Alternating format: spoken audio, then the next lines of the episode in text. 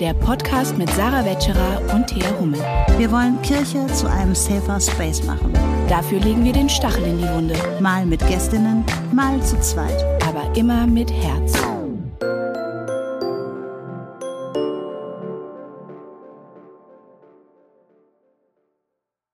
Hallo und herzlich willkommen zu Stachel, und, Herz. Hallo Leute. Ihr seid, ihr, ihr hört richtig, es ist der 15. und es gibt eine neue Folge Stachel und Herz. Wie kann das sein, Sarah? Es gibt vor allem die besondere Folge nur mit uns beiden. Ich meine, in der letzten Folge hatten wir eine ganz besondere Gästin da, Star-Autorin. Ähm, da waren wir natürlich nicht zu zweit. Aber Bestseller-Autorin, ja, die jetzt ja. schon die zweite Auflage ihres Buches plant. Wuhu! Also, und heute sind wir nur zu zweit und das ist erstmalig. Es ist Premiere, dass wir offiziell hier die zweite Folge des Monats quasi aufnehmen. Unser neues Format. Sarah und äh, Thea, Thea und Sarah. oh je, großer Fauxpas. Reden nur zu zweit über aktuelle Themen. Und heute ist Karfreitag. Sehr aktuell. Ja, das ist heute dran. Und deswegen dachte sich Sarah, als sie so einen kurzen kleinen äh, Leitfaden für unser Gespräch, das ist, wir planen das ja schon so ein bisschen, ne?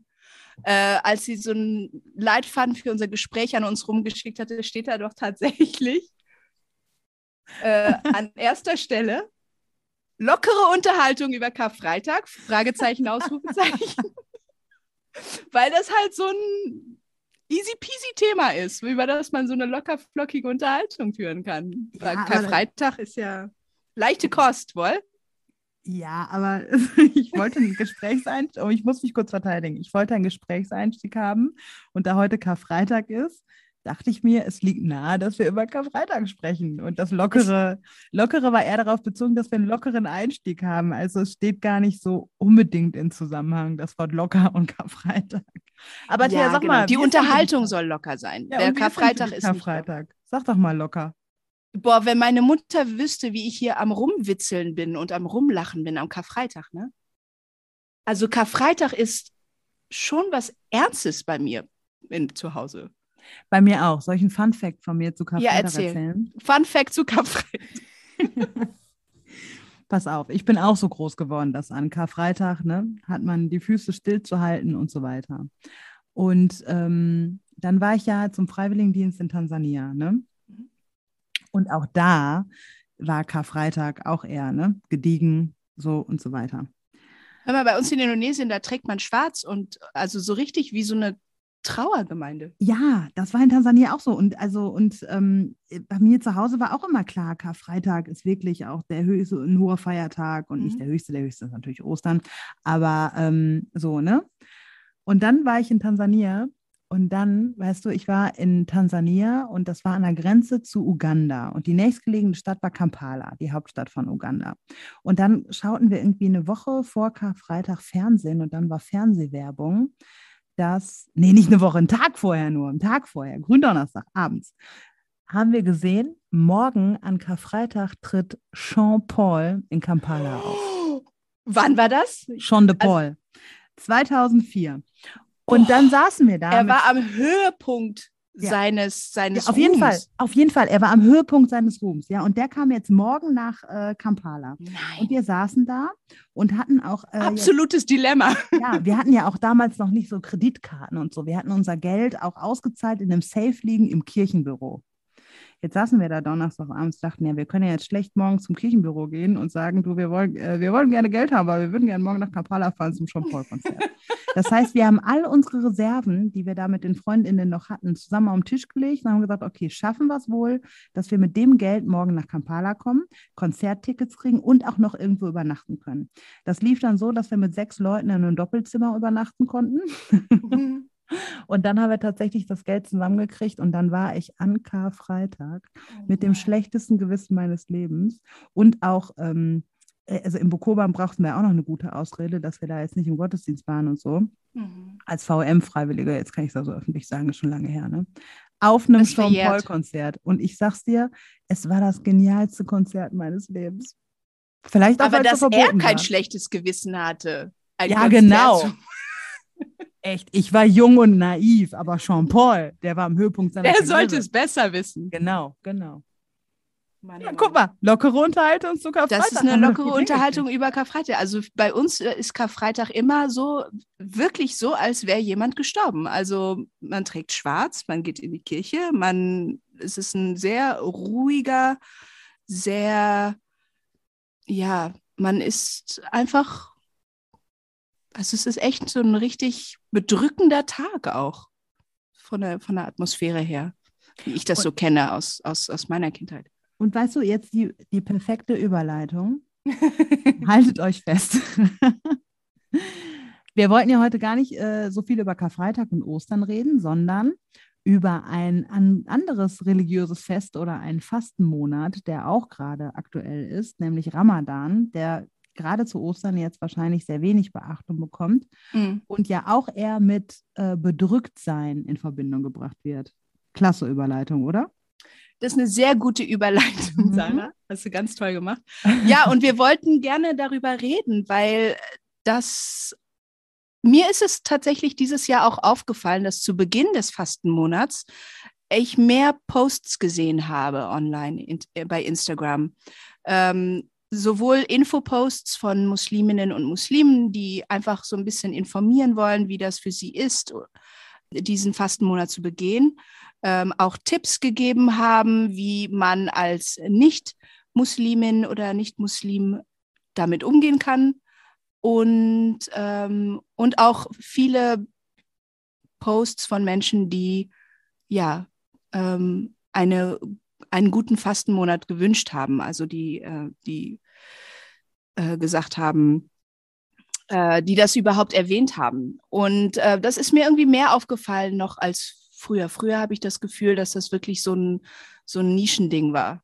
Ich weiß nicht, wie es dir da geht.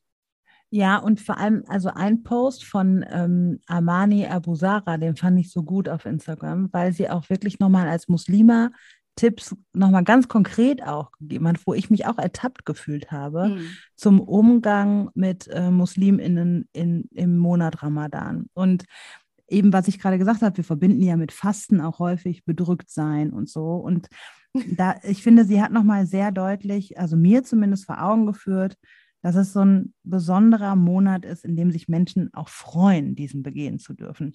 Und das Mhm. fand ich so schön, dass ähm, meine Tochter, die kam äh, am ersten Tag, also am ähm, vorletzten Montag, als Ramadan startete, nach Hause und ähm, sagte, guck mal hier, der und der aus der Kita, die haben der hat heute für alle Lollis mitgebracht, weil Ramadan anfängt. Und das dachte ich auch nochmal, ja, wie schön. Also da bringt ein Kind für alle Lollis mit, weil Ramadan anfängt und das ist ja ein Freudenzeichen. Ne? Und, Ja. ähm, und das schrieb sie halt auch. Ne? Sie schrieb halt in dem Post, also Amani, dass wir uns mit ihnen freuen sollen, dass wir Menschen beglückwünschen sollen und dass wir sie nicht bemitleiden sollen, Mhm. sondern ganz im Gegenteil, dass es ein besonderer Monat ist, ein Monat der Spiritualität und ähm, eines besonderen Verzichts halt. Also, und dass es ein Zeichen Mhm. von Stärke ist und nicht von und es nicht anderen leid tun muss. Und sie nochmal darauf hingewiesen hat, dass man auch keine blöden Sprüche machen soll. Und ähm, das habe ich öfter gelesen, dass ähm, Musliminnen wohl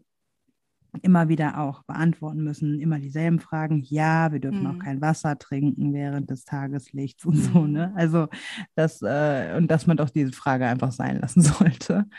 Ähm, ja, das fand Ich ich. glaube, es ist auch noch mal was anderes, ob man wirklich einfach interessiert fragt und wirklich wissen möchte, wie ist das denn für dich, ähm, wenn man die Person kennt übrigens. Man sollte nicht irgendwelche wildfremden Menschen in der, in der U-Bahn ansprechen, ähm, sondern wenn man jemanden kennt und wirklich daran interessiert ist. Erstens kann man sowas auch googeln, aber zweitens, ähm, wenn man die persönliche Geschichten von jemandem hören möchte, ähm, sollte man lieb fragen. Aber vor allen Dingen, ich glaube, das Wichtigste ist dabei einfach, Mitleid ist hier total fehl am Platz. Natürlich, äh, das ist ja eine bewusste Entscheidung ähm, eines jeden und einer jeden, diesen Monat so zu begehen, ähm, wie sie ihn begehen. Und ähm, das ist ähm, nicht, man sollte diese Menschen nicht irgendwie als, als Opfer darstellen. Und ähm, auch diese blöden Sprüche oder Provokationen, dass man irgendwie dann äh, äh, ihnen was vor ist oder irgendwie sagt, hm, das riecht aber gut, oh, ist ja jetzt ganz schlimm für dich und sowas. Sowas finde ich so unmöglich, wenn Leute das machen. Ja, und vor allem, das hat sie auch noch mal geschrieben, dass Ramadan ein Monat ist, ähm, wo man besonders auf seine eigenen Emotionen achten sollte. Richtig, und ja. Will. Und deswegen sollte man sie besonders, besonders eben nicht provozieren. Mhm, mh. Und was ich auch total schön fand, um auch was Schönes zu sagen, ist, äh, dass sie, dass sie in diesem Post auch noch äh, geschrieben hat, dass es trotzdem von Menschen auch achtsame Begebenheiten gibt. Also irgendwie in der U-Bahn, dass man ja nicht jetzt irgendwie nur blöde Sprüche klopfen könnte, sondern mhm. auch achtsam mit seinen Mitmenschen umgeht, indem sie erzählt hat, naja, im Monat des Ramadans hat ihr mal jemand, eine Frau gleichen Alters, einen Sitzplatz angeboten, mhm. ähm, weil sie ihr gesagt hat, es ist ja Ramadan und wahrscheinlich haben sie nicht so viel Kraft zu stehen, nehmen Sie doch meinen Platz. Und das hat sie nicht als übergriffig empfunden, sondern als sehr großes Zeichen der Achtsamkeit. Ich sehe dich und natürlich geht's dir, bist du gerade körperlich schwächer und ich kloppe jetzt irgendwie nicht einen blöden Spruch oder so oder, mhm. oder stell doofe Fragen, sondern ich biete dir einfach meinen Platz an. Bitteschön. Genau, Achtsamkeit ist nicht das gleiche wie, wie Mitleid. Und apropos Angebot, man, man kriegt, wenn man mit muslimischen Menschen befreundet ist oder bekannt ist, vielleicht auch die ein oder andere Einladung in diesem Monat zum fa gemeinsamen Fastenbrechen. Und ähm, das ist eine ganz wundervolle Ehre und die sollte man auch annehmen. Das ist auch ein Tipp äh, von ihr gewesen. Das ist nämlich auch, also dieses gemeinsame Fastenbrechen ähm, bei Anbruch der Dunkelheit, das ist eine, ein wundervolles ein wundervolles, eine wundervolle Gemeinschaft, die da entsteht. Und es ist immer eine ganz besondere Atmosphäre. Und wenn man die mal miterleben darf, ähm, ist das wirklich was ganz Besonderes.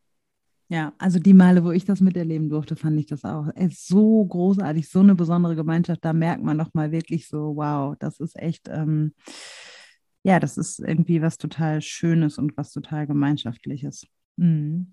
Aber wir reden so viel über den Ramadan und wir haben ja auch Kategorien bei uns im Podcast jetzt neu. Nennt man das Kategorien oder nennt man das äh, Segmente? Segmente. Oder Einheiten? wir, wir, müssen, wir müssen noch das richtige Wort dafür finden. Jedenfalls kommt. Schmankerl. Schmackofatze. Kommt jetzt unser erster Schmackofatz. Der Stachel der Woche. Sarah, du hast dich letztens nochmal richtig aufgeregt, wie du es manchmal tust. Nicht immer, aber manchmal. Erzähl doch ja. mal. Ich habe den Stachel der Woche mitgebracht, denn ich habe eine Instagram-Nachricht bekommen, nachdem ich den besagten Post, über den wir gerade gesprochen haben, in meiner Story geteilt habe, schrieb mir eine Person folgende Nachricht frage mich, weshalb der, ich verstelle jetzt meine Stimme nicht. Damit keiner weiß, wer das ist. Damit niemand weiß, dass das ein Mann geschrieben hat. Äh, nein, ähm, oder eine Frau, wer weiß es schon. Ähm, frage mich, weshalb der Ramadan in den sozialen Medien auch auf nicht religiösen Seiten so viel mehr Raum findet als die christlichen Feste und Bräuche. Habe mich zumindest bislang noch nie vergleichbare Posts zum Beginn der Fastenzeit oder des Advents gesehen habe mitunter das Gefühl, dass sich einige durch solche Posts als besonders weltoffen und tolerant geben möchten. Traurig finde ich aber, dass man als bekennender Christ oftmals als naiv oder blauäugig abgestempelt wird. Bitte verstehe mich nicht falsch, möchte mich keineswegs über andere Religionen hinwegsetzen, aber die Ungleichbehandlung ist nicht von der Hand zu weisen. Ich musste ja laut lachen, als du mir das geschickt hast, ne? Also ja, Lachen ist auch ein ganz wo, guter Umgang, glaube ich, mit sowas. Wo soll man da überhaupt anfangen? Also, okay, fangen wir, fangen wir einfach beim Anfang an.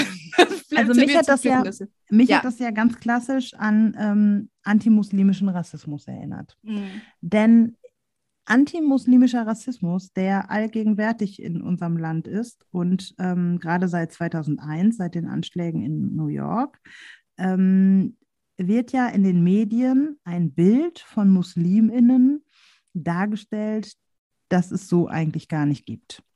Also die Musliminnen an sich ähm, als Feindbild und so weiter.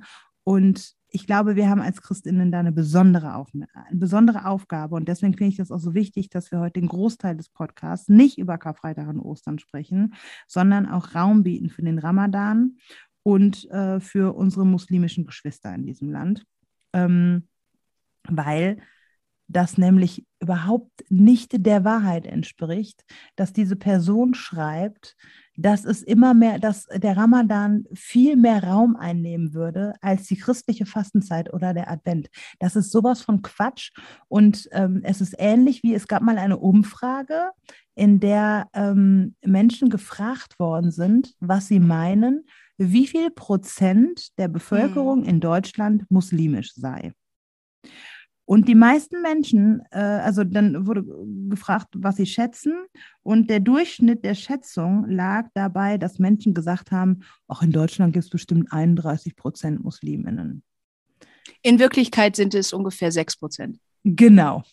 Und äh, genau das zeigt ja, wie groß ist die Kluft zwischen Wahrnehmung und zwischen Fakt. Mhm. Und genau so ist das in dieser Nachricht eigentlich. Die Wahrnehmung ist, oh, Ramadan nimmt hier viel mehr Raum rein als Advent und als äh, die Fastenzeit. Aber äh, welcher deutsche Feiertag ist heute? Weswegen muss heute keiner arbeiten gehen? Weswegen Wes darf keiner tanzen heute? Ja, weswegen äh, haben, wir, haben wir Schulferien um diese Feiertage herum gebastelt? Bestimmt nicht wegen Ramadan, der ist nämlich jedes Jahr wann anders. Äh, nein, unsere christlichen Feiertage sind alle auf christlich eben ausgelegt. Unsere Feiertage sind alle auf christliche Feste ausgelegt. Also es ist völliger Nonsens und diese Angst ist überhaupt nicht irgendwie begründet, dass der Ramadan zu viel Platz einnimmt. Man sieht es allein schon an der Sprache. Ne? Also ich habe es zumindest bislang nicht gesehen. Ich habe mitunter das Gefühl, ich möchte nicht irgendwie, ja, man will sich als besonders weltoffen tolerant geben die Ungleichbehandlung. Also das ist alles. Bitte verstehe mich nicht falsch. Bitte verstehe mich, genau, das ist der, der klassische I'm not racist, but. ähm, aber das ist einfach, ne, man, man, wie du schon sagtest, diese, diese Wahrnehmung und wie das, wie, wie unglaublich anders das ist als, als, als die Realität. Das sieht man ja gerade auch an den Orten in Deutschland, wo antimuslimischer Rassismus besonders laut ist. Na, wenn man zum Beispiel sieht, dass in, in, in Sachsen weniger als ein Prozent der Bevölkerung muslimisch ist. Ja, also das ist noch nicht mal ganz Deutschland. Aber dort so Bewegungen wie Pegida und so weiter besonders stark äh, waren und die AfD besonders stark ist. Ähm, und da auch im deren Wahlprogramm von äh, Bedrohung gesprochen wird und, und, und diese Gruppierungen auch von äh, Überfremdung und Unterwanderung der deutschen Gesellschaft, überhaupt einmal, dass Musliminnen und Muslime grundsätzlich erstmal als anders als wir. Die sind nicht wie wir. Die sind, die gehören, was allein dieser Satz, der Islam gehört zu Deutschland, damals für eine Welle ausgelöst hat, mhm. weißt du das noch? Mhm, mh. Was ist, was ist da für ein ein Shitstorm gab, ja, und äh, wie die Leute gesagt, das kann man doch nicht sagen, die sind doch nicht, das ist doch nicht, das ist nicht Deutschland, das ist nicht, das, die sind nicht so wie wir. Und dass es hier wirklich tatsächlich um sich um Rassismus handel, handelt, anti-islamischen Rassismus, weil es tatsächlich um die Menschen geht, die als muslimisch gelesen werden, auch wenn sie es vielleicht gar nicht sind. Es ist einfach ein bestimmtes Bild da. Und dieses Bild ähm, ist behaftet mit Klischees von äh, gewaltbereiten, sexistischen, radikalen Menschen, was überhaupt nicht der Realität entspricht. Ähm, und es ist einfach, äh, es macht mich richtig wütend, ehrlich gesagt. Es ist ähm, passend als Stachel der Woche, weil es, also, was ich übrigens auch noch sagen möchte, ist, die Tatsache, dass Ramadan äh, in Social Media ein groß, eine große Bedeutung hat, zumindest zu Beginn und äh, auch vielleicht während des ganzen Monats, ist aber auch nicht ganz von der Hand zu weisen, weil zwei Milliarden Menschen auf dieser Erde sind muslimisch. Also vielleicht, es ist jetzt nicht irgendwie so ein, so ein Nischenthema oder so, es ist vollkommen relevant, über den Ramadan, über den Islam zu sprechen. Und in Deutschland wird das aber häufig verbunden mit, ähm, mit, mit, mit, mit, dieser, mit diesem Gefühl der Bedrohung. Und dann auch von denen, die vielleicht nicht in diese Ecke gestellt werden wollen, äh, wird denen begegnet mit, ja, wir müssen die, dieses klassische, wir müssen die Sorgen und Ängste der Menschen ja auch irgendwie wahrnehmen und die, wenn die Menschen das so empfinden, dass, dass es hier eine Islamisierung gibt, dann ähm, muss das auch irgendwie ernst genommen werden. Ähm, dass die Ängste und die Sorgen, zum Teil ja auch wirklich sehr berechtigte Ängste und Sorgen von Muslimen und Muslimen äh, nicht wirklich ernst genommen werden, äh, das sieht dann irgendwie keiner. Weißt du, ich, ich hänge immer noch an diesen 6,1 Prozent sind es, glaube ich, Muslime in Deutschland. Ich ähm, erzähle meinen, oder in Interviews oder in, in meinen Seminaren erzähle ich immer, dass wir ja 41 Prozent aller Kinder in Deutschland und 25 Prozent aller Erwachsenen in Deutschland äh, sind, die Migrationshintergrund haben. Und ähm, da wird mir häufig entgegnet, naja, weil, und ich beklage dann, dass Kirche diese Menschen gar nicht erreicht. Ne? Mhm. Und da wird mir häufig entgegnet, naja, aber die sind ja auch zum Großteil muslimisch. So, ich denke jetzt gerade nochmal, äh, 6,1 Prozent. Also so viel Mathe kann ich auch noch, ist lange her, aber kriege ich noch hin. 6,1 Prozent der Menschen in Deutschland sind muslimisch. Jetzt wissen wir ja gar nicht, ob all diese Menschen Migrationshintergrund haben. Das ist ja auch schon mal so eine mhm. Pauschalisierung, die, wo es auch keine Faktenlage ähm, zu gibt. Oder zumindest kenne ich sie nicht. Und die Menschen, die diese Frage stellen, kenne ich sie auch nicht, kennen sie auch nicht, behaupte ich einfach mal. Und dann haben wir 25 Prozent Erwachsene und 41 Prozent aller Kinder unter sechs. Mhm. Äh, wo ich so äh, denke, nee, die Rechnung geht auch nicht auf. Ähm, wenn wir jetzt von den 25 Prozent Erwachsenen schon mal nur die Christinnen erreichen würden, dann wäre unsere Kirche jetzt auch schon weniger weiß. Also das ist auch so eine. So Und eine auch voller übrigens, nicht mehr ja. so leer. naja, naja, so, äh, da, deswegen hing ich gerade noch an den 6,1 Prozent. Und was ja auch eine klassische Wirkweise von Rassismus generell ist, ist, dass ähm, Menschen entindividualisiert werden. Und das passiert bei Musliminnen, finde ich, in meiner Total Wahrnehmung krass, ja. am allermeisten. Kybra Gümüşay, die äh, das wunderbare Buch geschrieben hat, Sprache und Sein, auch Bestsellerautorin, also tatsächliche Bestsellerautorin, ähm, die hat mal gesagt, dass wenn ein weißer Mann über eine rote Ampel geht, geht halt der weiße Mann über die rote Ampel. Wenn sie als Kopftuch tragende Frau in Deutschland über eine rote Ampel geht, dann gehen alle muslimischen Frauen mit ihr mit über diese Ampel, also imaginär gesehen, weil dann wird nämlich gesagt, guck mal, die Musliminnen, die halten sich nicht an unsere Regeln und gehen über rote Ampeln. Und das begegnet mir auch in Kirche so, so oft, nämlich ja, die 25 Prozent mit Migrationshintergrund, das sind doch alles die Musliminnen. Das sind die anderen, das sind die Fremden, das sind die Zugezogenen, das sind die AusländerInnen, was weiß ich. Das sind auf jeden Fall sind wir hier und das sind die anderen. Und die anderen ist so eine, so eine wabernde Masse. Das sind gar keine Individuen, das, sind, das ist ein Kollektiv, die gegen uns so. Wir sind alle individuell, die weißen Menschen. Und, ähm, und die MuslimInnen, die sind, eigentlich sind die auch alle gleich. Und, und ähm, genau, ja. weil andersrum funktioniert es ja nicht. Ne? Also der mit dem Mörder von Utøya und von Christchurch fühlen sich die Weißen, müssen, müssen sie sich nicht rechtfertigen, dass weiße Männer doch, äh, doch, doch alles rassistische Mörder sind. Da haben sie nicht das Bedürfnis, sich zu distanzieren, werden auch nicht dazu aufgefordert.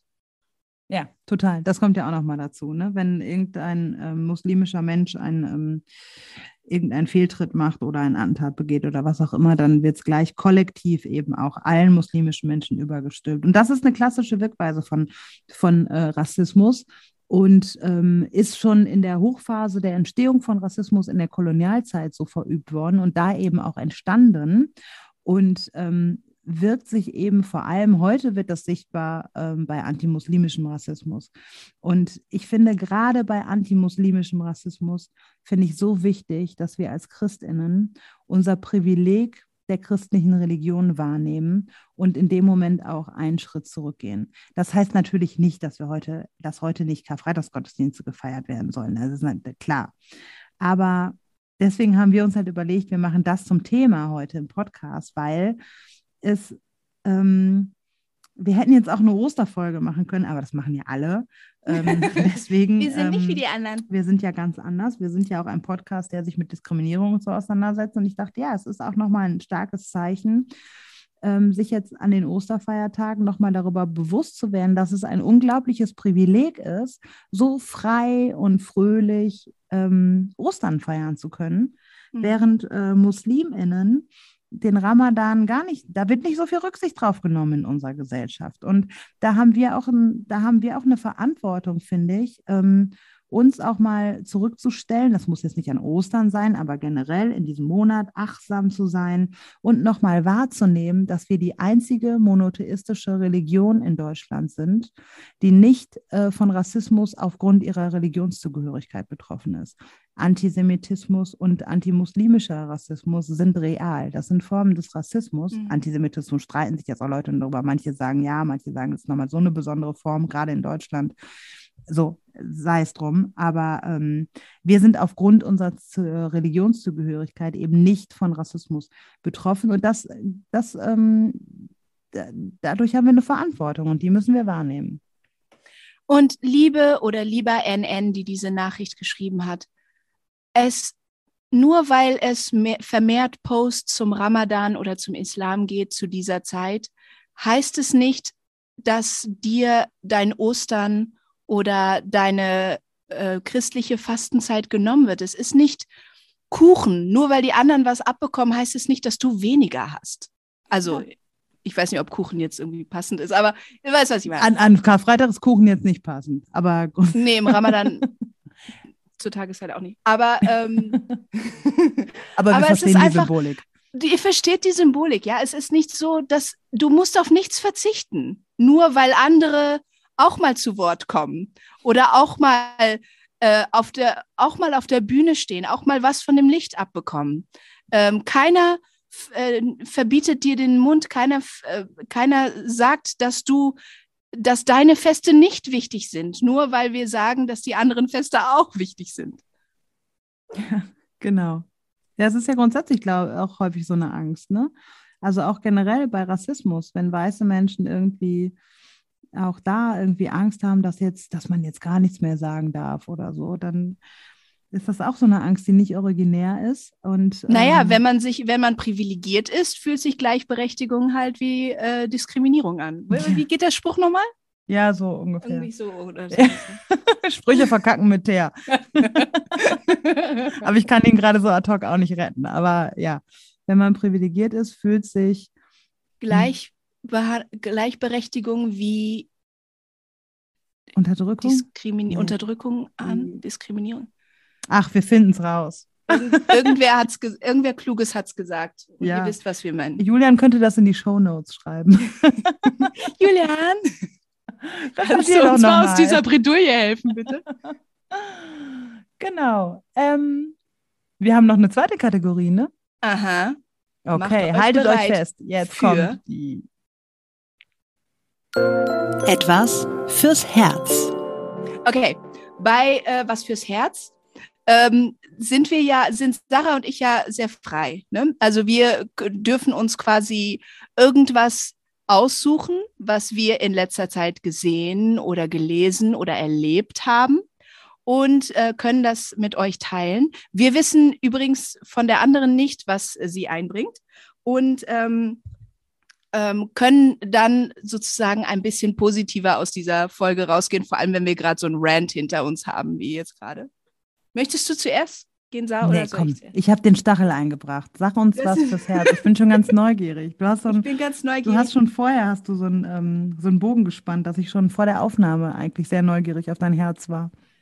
Ja, ich bin mir ein bisschen unsicher. Das ist ja das erste Mal, dass wir das so machen. Und ich dachte wirklich, dass wir halt irgendwas einbringen dürfen. Also das ist, muss auch nichts mit dem Thema zu tun haben. Ist das so, Sarah? Wir machen einfach unsere eigenen Regeln. Ja, genau. Also wir sind die Hosts. Wir dürfen wir die machen, was wir wollen. Wir machen, was wir wollen. Ähm, okay. Ich lese dir jetzt was vor, was ich äh, die Tage gelesen habe, was mich so gerührt hat und so berührt hat, äh, dass ich ein bisschen Kloß im Hals hatte. Okay. Die Sumatra-Nashörner sind vom Aussterben bedroht und weltweit gibt es nur noch wenige Dutzend ausgewachsene Tiere. Diese kleinste aller Nashornarten steht auf der roten Liste der Weltnaturschutzunion IUCN.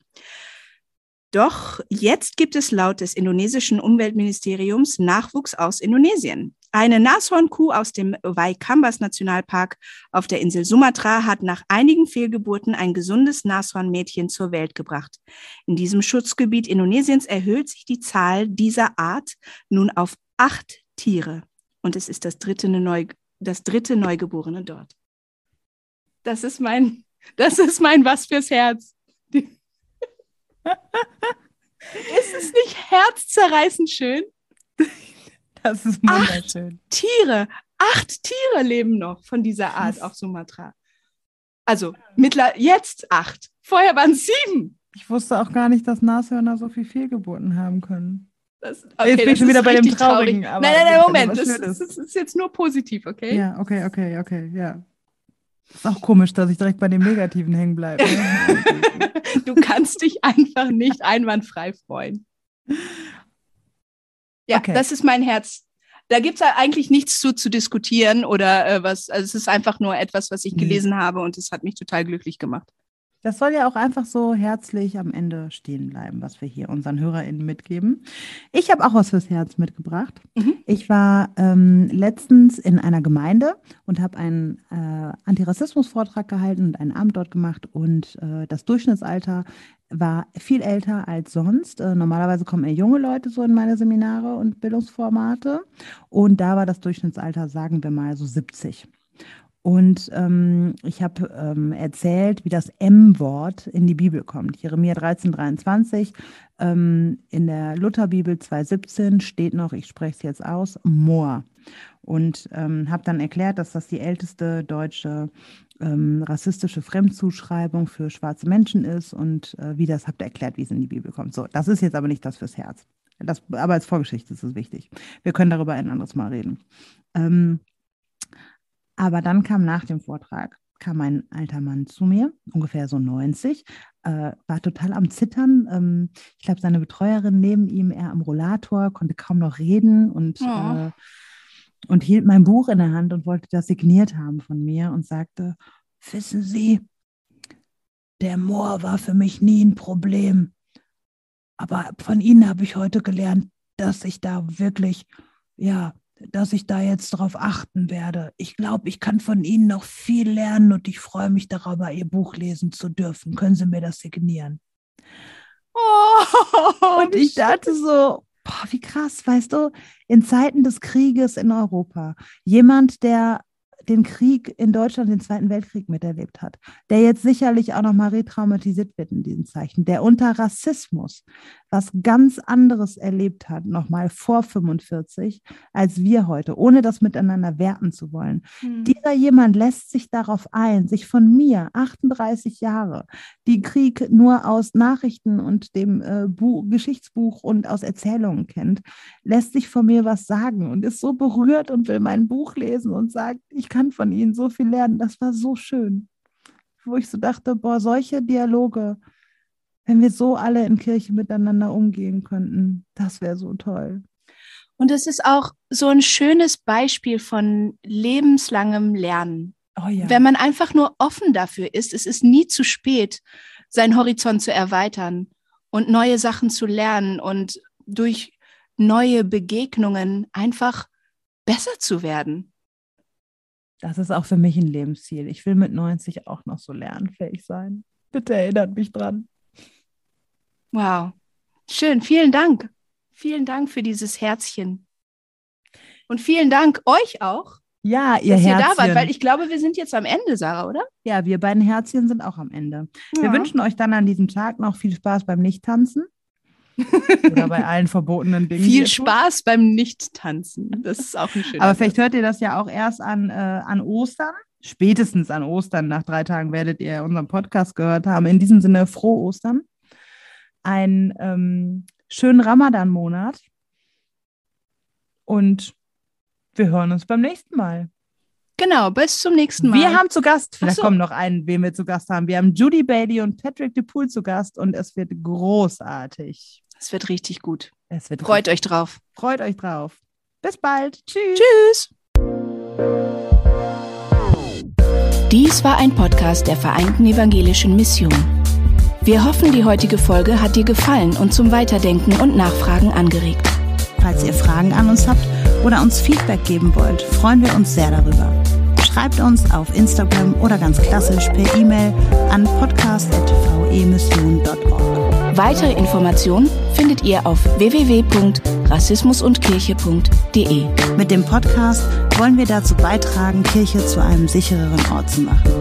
Daher versuchen wir, unterschiedliche Perspektiven hörbar zu machen und wissen gleichzeitig, dass wir nie alle Perspektiven abbilden können.